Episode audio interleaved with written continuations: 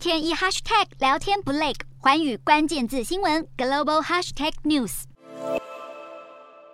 从科技到经济，大秀俄罗斯制造成果。第二十五届圣彼得堡国际经济论坛登场，被誉为是俄罗斯版的达沃斯。过去曾被视为是促进俄罗斯跟欧洲经济融合的平台，但如今在乌俄战火之下，西方企业和代表纷纷缺席。然而，沙乌地阿拉伯能源部长阿布杜拉齐兹亲王却是意外现身，似乎呼应了论坛主题“新世界新机会”。俄罗斯展现姿态背对欧洲，要转而向亚洲、中东、非洲和拉美地区招手。不止阿富汗拥抱俄罗斯石油，能源问题自然成为论坛焦点。面对西方的经济制裁，俄罗斯副总理诺瓦克声称，超过九成的欧洲天然气客户都是用卢布支付，警告今年底前油价就可能达到每桶一百五十美元以上。还说欧洲对俄俄罗斯石油实施禁运，不但可能面临油品短缺，额外的成本更将高达四千亿美元，摆出高姿态。此外，克里姆林宫发言人裴斯科夫更向美国有线电视新闻网 CNN 表示，俄罗斯打算扛住西方国家的制裁压力，把在乌克兰东部顿巴斯地区的目标进行到底。打算西方想要借由制裁达到的重大效果并没有发生，喊出西方进口量的缺口就由东方来补上。一方面，这次论坛俨然成为俄罗斯总统普丁大秀影响力的舞台，还要会晤乌克兰东部亲俄武装分子控制地区的领导人。另一方面，中国国家主席习近平也要在论坛上发表视讯演说，没错过机会展现与普丁的好麻吉情谊。